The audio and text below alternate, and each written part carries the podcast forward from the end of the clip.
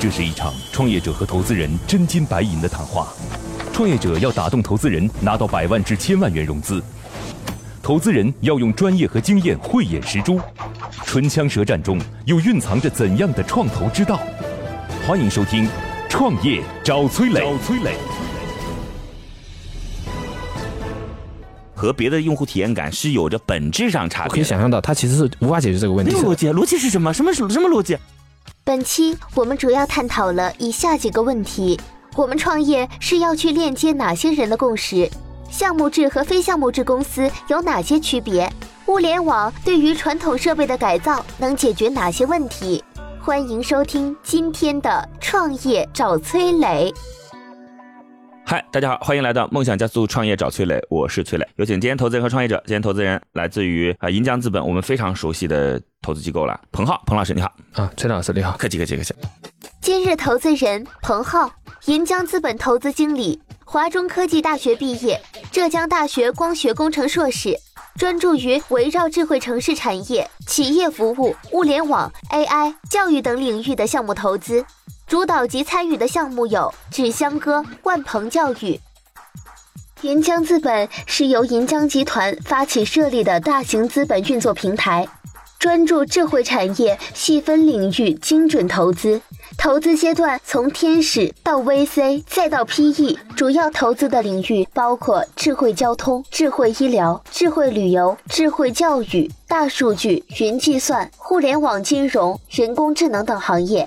已投资艾米机器人、数牛金服等项目。来吧，我们有请今天创业者。今天创业者来自于南优塔建筑物联网的郑元杰。Hello，你好。啊，你好，崔老师，崔老师，你好。哎，故事大王啊，差了。现在就是在故事大王的名字 啊，郑元杰，你是郑元杰。今日创业者郑元杰，浙江大学硕士，从事物联网行业十年，曾参与急救、农业、环境等一系列大型智慧市场项目的构建和开发。来简单介绍一下，特别特别容易理解啊，就是它主要服务于哪些地方呢？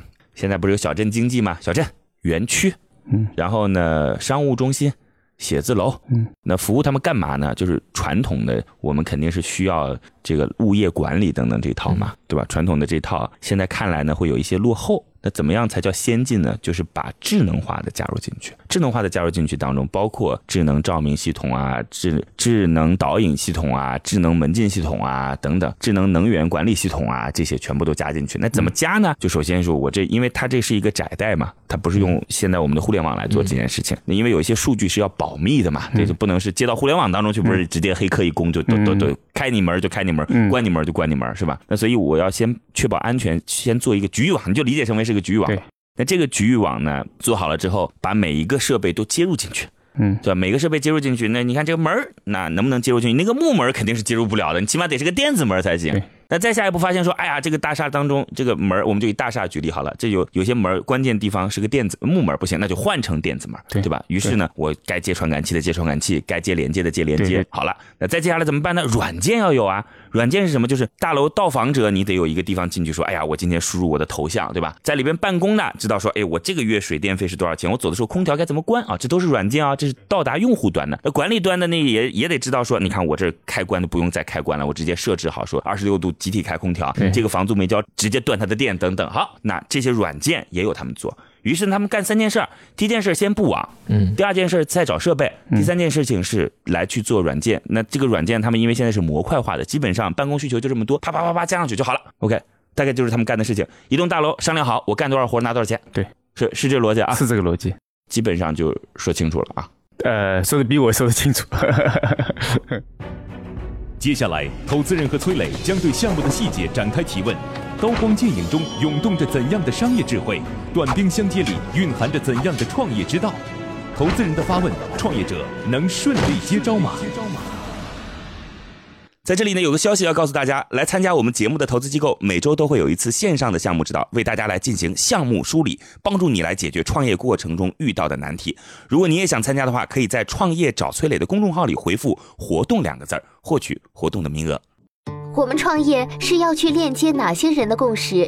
这事儿呢，就我前两天嗯碰到一个特别特别特别厉害的创业者，就是大家也知道说有区块链嘛，区块链会有交易所嘛，他们跟第三方合作有一个自己的生态的一个数字货币在当中啊。他们现在一家初创企业在数数字货币市场当中的市值已经超过五十个亿了。嗯，是比较夸张的。您讲多少？您讲？我们现在应该是有呃将近七十亿吧？七十亿是吧？那么刚刚一个创业公司五十亿。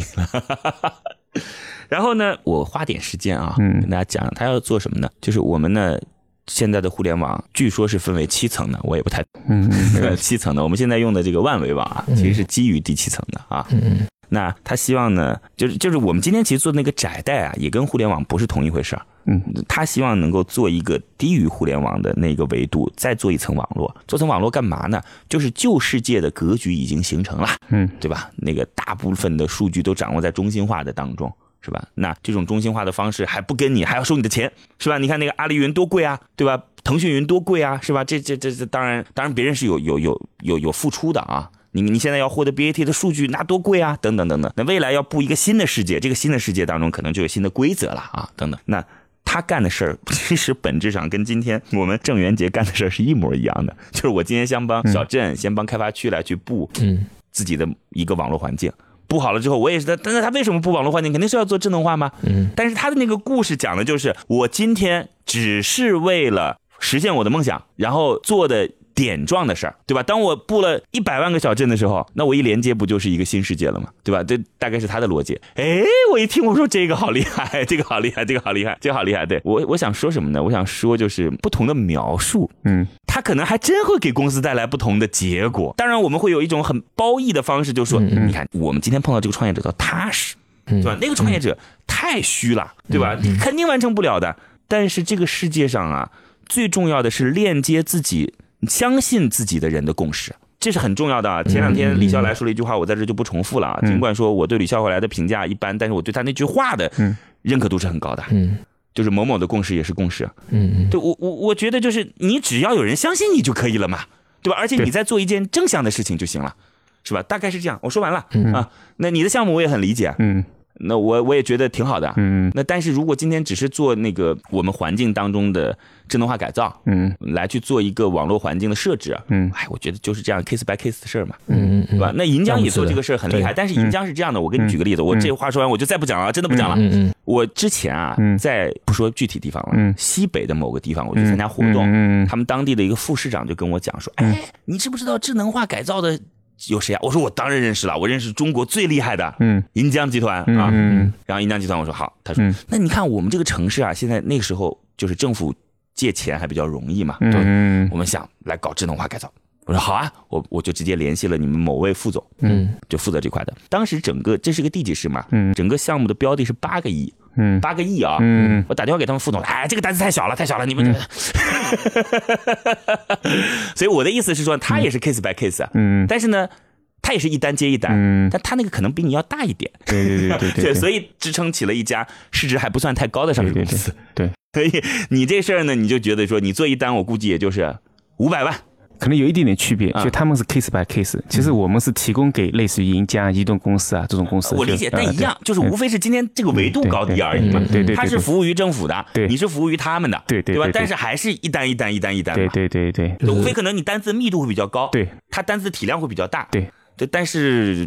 它的体量远远大于你的那个密度，嗯，知道吗？理解理解。他可能做一单，你那个密度就一起一直排着干，干三年，有 有这可能性，对吧？就是其实就是问题核心问题就在于，其实到现在这个情况下，有很多创业公司是做这种项目制的，嗯，项目制的特别是和政企打交道的这种项目制的，嗯，它的回款也好，或者它的周期啊，都会非常的长，经历，它的包括像刚才其实呃崔老师讲的这个问题，其实就说明这对于公司的一个市值估值，嗯，它如果说它只做一个比较项目制的一个公司来讲，它的估值成长的空间会比较小。嗯，这是一个比较现实的一个问题。对对，其实我们是呃，刚才那个我打断一下，其实我们不是项目制公司，还是产，我们是产品型的公司，就是把一些呃，我们以前项目制提炼出来一个产品化、标准化的。对，我们是现其实你想象成我们是有个隐形的工厂在那里，就是我们大量的那个就隐形的工厂卖这个设备设施。其实它不是，但是它面向的客户确实就是项目制的。对，这么因为这个这些面向的客户是比较传统的，他可能更多的还是会接受这实际施工可能是产品化的，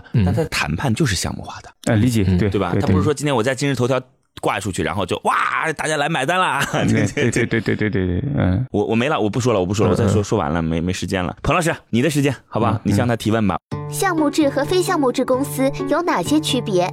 因为这个这个领域啊，我也有看过一些，包括上海的有一家公司，然后呃叫 Defocus 啊，它是主要是做一个呃智能的一个呃会议室的一个预定啊，就是它其实。那个公司给我的感觉是，它资源还蛮好的，就是它和世界五百强，包括像 IBM，包括像只做会议室预定这件事吗？就是它有会议室预定来延伸做整个的一个智能，呃，比如智能建筑等等等等。就是说，他们其实在收入上来讲的话，呃，我当时跟他聊的时候，其实规模不算特别大，嗯，但是。即使如此啊，就是他即使他们的资源如此厉害的情况下，他们的规模也并没有我们想象中那么大。嗯，这就是目前切的这个场景收费不高的原因。对，有这个方面的原因，有这方面原因。但是因为所有的这种面对这种企业客户来讲的话，你如果收费要高的话，那你势必要做更多的事情。嗯，你的标的是不是肯定是要很麻烦？麻烦，是这样的。就是说，其实我们如果抛开刚才讲的那种区块链的延伸来讲的话，如果我们单做这个事情的话，嗯，其实呃就会面临的像我刚才讲的，你的一些资金也好，或者说你的一些。项目合同你要一个一个就去谈，那么我其实我还是要重复一遍，没没可能那个还是可能我带偏了啊，我带偏了，但是。这个其实描述的过程是正确的，就是可能还是因为在这个领域嘛，就大量的大家的想法就是我们会是项目制的，是。事实上我们还是个产品型公司，就是我们给大脑做的时候，我不会给他装服务器一大堆事情，就一个脑子放进去，嗯，然后神经节一连就没事了。所以你会看到我们的 BP，你们会看到我们的改造时间是非常短的，也就是从谈判到呃，相当于谈判到我们的最后的交付，可能它时间是远低于你原来做所谓的智慧城市改造，嗯，那个是跨年的、半年的，甚至一年两年的，我们是属于短周期的，嗯，所以我们你可以想象成就是我们。把整个原有的这种复杂的一个体系把它简化掉了，就借助于我们新的这种边缘加展的这么一个技术。这样讲吧，就是我们到底怎么去判断项目制和非项目制的区别吧？对对。今天我们就是这样讲好了。今天比如说我们说某某地板吧，嗯，对吧？某某地板，那我们家里边都要用地板，嗯，那有可能它的一半的营收是通过给渠道商。代理商，嗯，然后这是一个通畅的东西啊，然后代理商直接卖掉了，或者直接通过电商网站卖掉了。嗯，另一部分他肯定也得去找，就是精装修的房地产公司嘛，嗯，对吧？说来买我的地板吧。嗯，那我觉得找精装修的房地产公司就是项目制的。嗯，我觉得就是这概念啊。嗯，通过渠道商和电商卖出去的，嗯，就是产品制的。嗯，就是我我认为说项目制就是你的销售是由你的个体一个一个一个一个推动的。嗯，产品制就是我放那儿，市场有需求，嗯，自然会找我。呃，那那如果崔老师这种理解的话，那那应该。是你说的，就是还是说偏项目制。对，所以可能我们对这个理解，对对对，就我们的下游还是这个集成商，对，我们是下游是集成商，但是我们提供的是标准产品。就不会说刚才讲的，就是我有很多的应用场景，我们给你开发的其实是我们原来是研发里面那个阶段的，你拿去用就是。你如果需要定制化的，其实我们有很多 OpenAI 的那个那个那个 API 的这个接口。就给你举个例子嘛，中国高铁是个产品制的吧？对对吧？对，标准放那儿吧。对对对。那他一定是项目谈的，总理带着出去说，哎呀，要不要买我们高铁啊？这个他不可能是放那儿说，哎，阿里巴巴订了个高铁给德国运过去吧？是吧？是所以理解对对对，这个意思。嗯，这个理解，那那应该属于这个项目制，就这个是这个没错。嗯，其实这一块我们就是呃，之所以提，我们把。就项目跟这个产品，其实就是两者的推广方式是不一样的，两者通道也是不一样的。嗯嗯嗯，其实就是说，就接着这个延伸啊，就是呃，因为做这个项目制，说或者说这种类项目制啊，就是说您在考虑说我们，因为作为创业公司来讲嘛，一开始肯定会比较聚焦一点。那么我们一开始的目标的客户是哪些？因为我看我们做的几个案例都是，比如说一些孵化器啊这种园区，然后我们的，比如说未来这一两年内的话，我们的目标客户是哪些？啊，未来一年呢，其实就是你说那个孵化器也好，小镇也好，包括我们现在做医院、学校也好，它其实都是有一样的属性，就是我们带有管理性属，就管理属性的建筑群。嗯，对于我们来讲是同一个那个，就同一个机体。当当下这个阶段，我们更多找的就是类似于 P two 啊，啊那个启迪啊、易高啊，包括那个巨发啊，或者类似这种就是做孵化器。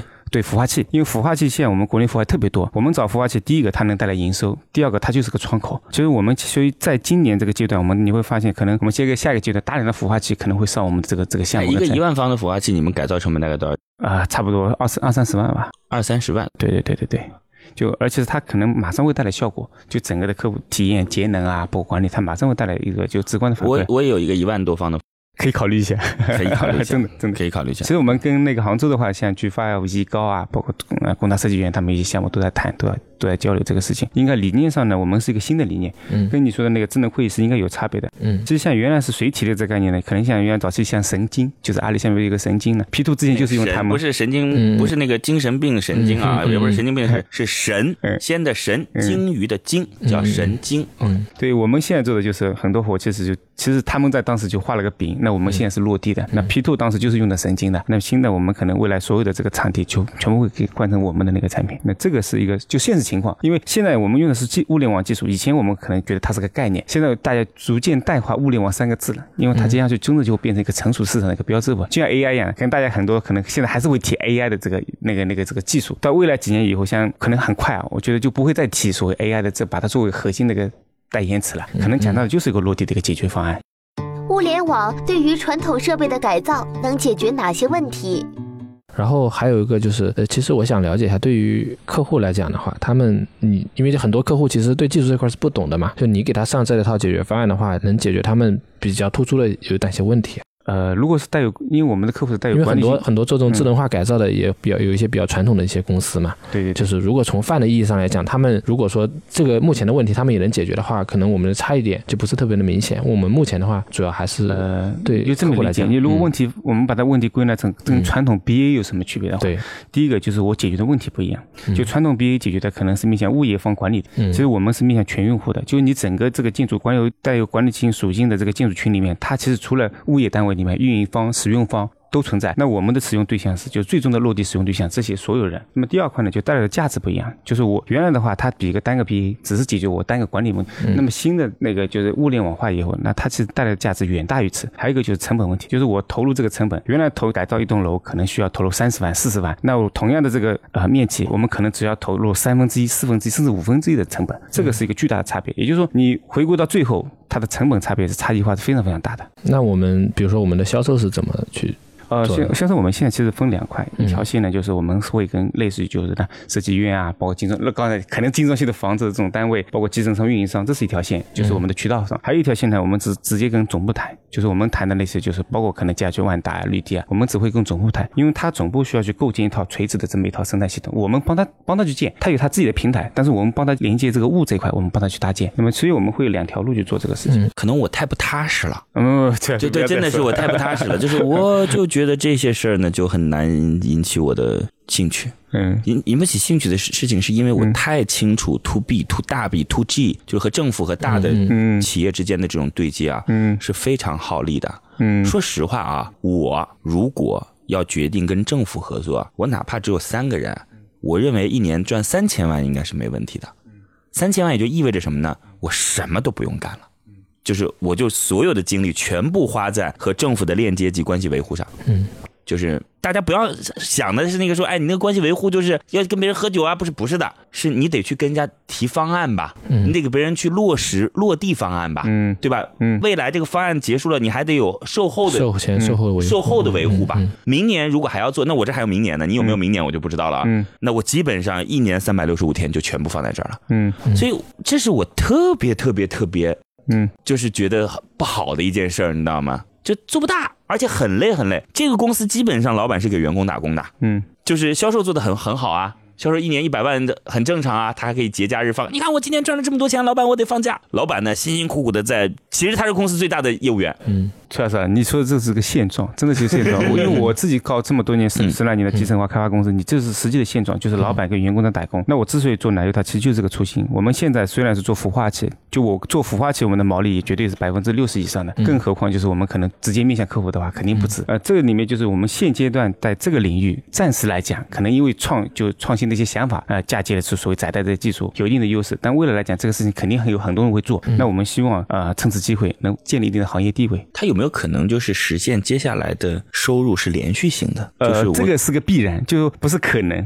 就是我们就 B B 上面会有两块，就是一块就是我们当下的就是智能化销售，这不能是你想要是对方的强烈需求，对吧？你这已经给你付了二十万，你未来还要再收我两万，我不愿意呢。你到底什么事儿让我愿意给你付这？其实像这种管大型的管理型单位里面，机电设备所有的设施的这个更新维护啊，它其实是个大问题。那我们其实，在后端其实强化了很多的落地性的，就是你维护这一块的这个测试。就我依然不觉得这是个好的模式。就是我觉得最好的商业模式是那个中国移动、中国联通、中国电信这样的。我造好基站，用户付了钱，接下来就是每个月都得付钱，嗯，是吧？而且我也不用跟你维护什么用户关系的。开始的时候，我可能拿一桶油骗你进我的营业厅，然后你交了钱成为我的用户之后，拜拜，我们再也不用联系，对吧？理 解理解。对，然后你这个相当于还是在花钱来去提供服务，嗯，就你你所谓的后续的维护，其实还是花人力、花精力、花成本，嗯，给他提供服务，然后赚取差价，嗯，对我觉得这个还是不一样。就其实这里面就是我说的维护呢，可能包含的不只是我们上门去帮他安装维修这些东西，因为你当你想想，你有一个脑子装在这里，你你可能就换任何的这个设备设施，但是你不会换这个脑子。但是你大量的设备设施，其实未来可能想想就都会从我们这里经过，因为我通过我们这个设备那个就是我们的这个平台，你可以了解到这个设备可以选择哪些型号，从哪里购。买，那事实上从默认来讲，就客户选的谢谢。嗯，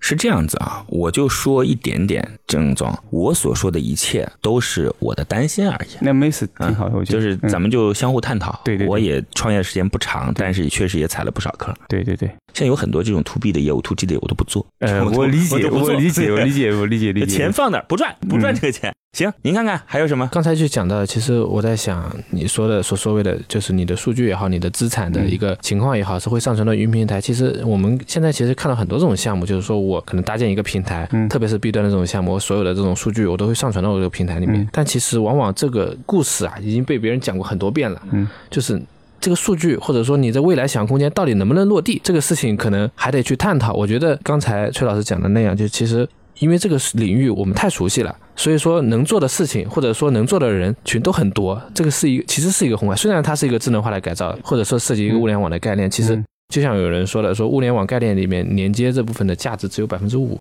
嗯，就很多的价值，其实我们很多目前来讲的话，还没有看到一个有很多那个云平台啊，其实也是个伪概念，对，因为什么呢？因为首先它那个点是很散状的，就之间其实是没有链接的，对，没有链接也就意味着你两种选择，要么你就用互联网的云，那就是阿里云、腾讯云等等这样传统云，要么你就是本地服务器，我连本地云都不想说，那就是个本地服务器，嗯，是的，就是你举个例子，如果我买的机器，嗯，搭建了一个储存储空间，嗯，你。你问我收钱，嗯，是我疯了还是你疯了，对吧？对吧？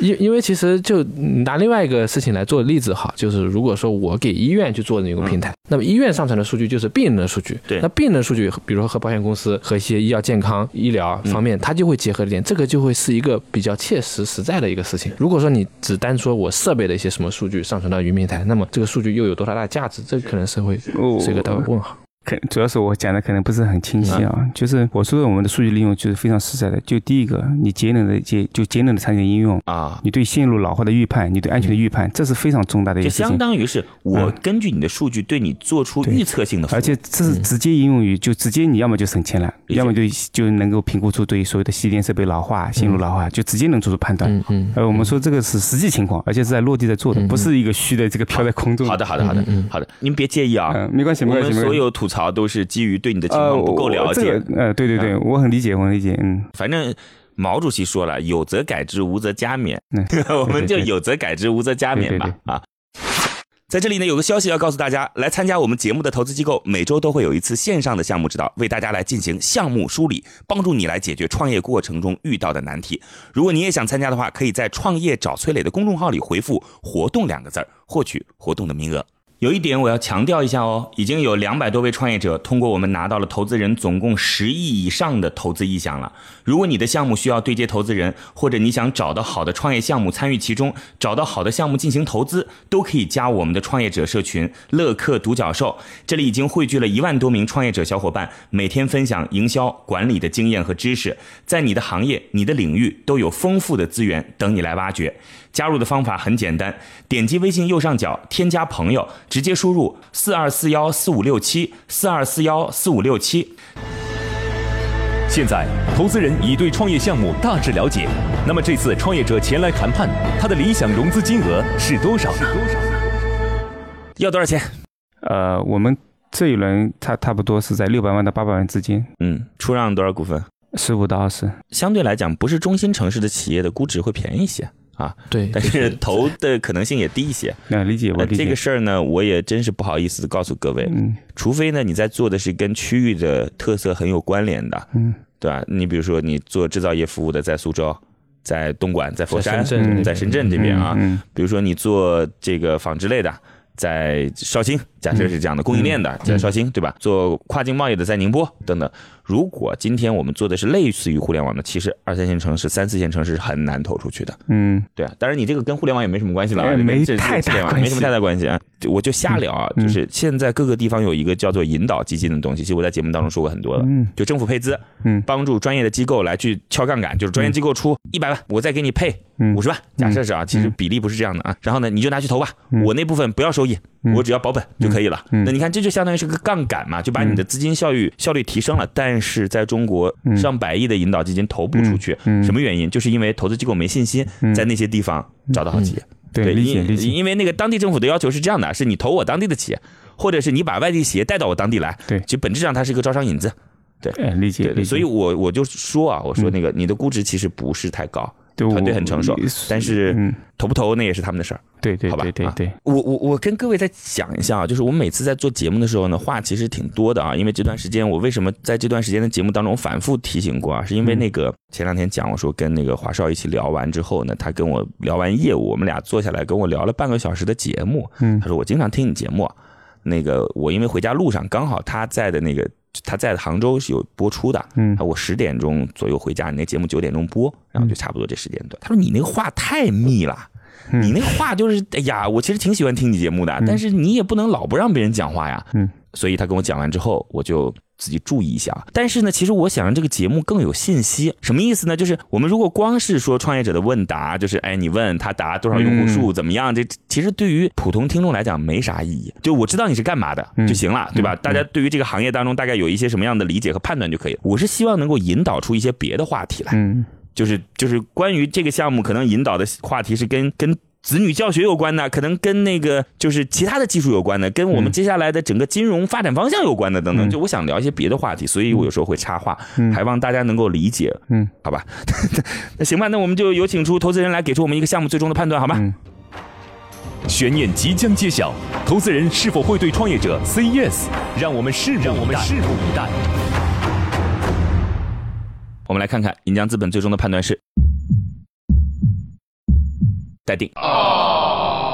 哎，告诉我原因。因为我觉得整个的一个项目听下来，就是其实亮点是比较有限的，就是其实。拉出做这个产品的一个团队啊来讲的话，其实都不是很难的，就是故事后面的故事可能还欠缺。他只是听完，嗯嗯，知道吗？就体验完之后跟听完之后可能是不一样的。一个一个一个感觉，就是可能我比如说我实地的去看了之后，去体验之后，改造的真的很好，比别的好很多，嗯，非常有有这个可能性。然后只是说，呃，今天初步的了解下来看的话，确实没有特别让人印象深刻的点。你可以如果有机会，如果真的想跟银江再沟通，因为他们确实就是在做这件事的。我那个题外话就是那个我们那个像那个上海信通院啊，包括北邮他们那个重大的国家实验室那些人来我们。办公室之前，他认为这是一个很传统的东西。是来完以后呢，他就说：“袁姐，你能不能到我北欧去当教授？他们信通也要跟我们合作。”太棒了！就是这个是一个就是什么呢？因为确实我 BP 写的不好，我讲实话。第二呢，这个东西呢是非常一个落地的专业性的东西。那我告诉你，就在这里。那我跟你讲啊，其实你以后在写项目的时候啊，或描述项目的时候，就不要再讲什么的技术路逻辑路径了，这是很容易理解，理解得了就很容易理解，理解不了你也不需要告诉他。对对对，对吧？你现在关键就是你在做的用户体验感，嗯，和别的用户体验感是有着本质上。差别的，对这种本质上差别就相当于什么呢？你就开一个五万块钱的车和开一个八十万车的感受，你告诉我有没有差别？当然啊，你避震也好，静音也好，噪声也好，智能化设备也好，不一样，都是车，嗯，对吧？所以我觉得你要去往这方面考虑，嗯嗯，包括呢这件事情该怎么样去扩大销售渠道，然后持续性盈利，这可能是你需要去考虑的点。好吗？好，非常感谢。如果下次有计划带我们去你智能化的大楼，或者我们那个孵化器，这里快了，我们会在杭州那个会有个展厅，马上会就上来。好，好，那就这样吧。梦想加速度，创业找崔磊，谢谢各位，再见。今天的节目就到这里，非常遗憾，创业者的项目被投资人待定。最后给大家留一个小问题：你觉得物联网和大数据能进行怎样的更紧密的技术结合？欢迎在评论区给我们留言哦。幸运听众将有机会免费加入乐客独角兽的创业者大家庭。感谢启迪之星、杭州无一 link 对本节目的大力支持。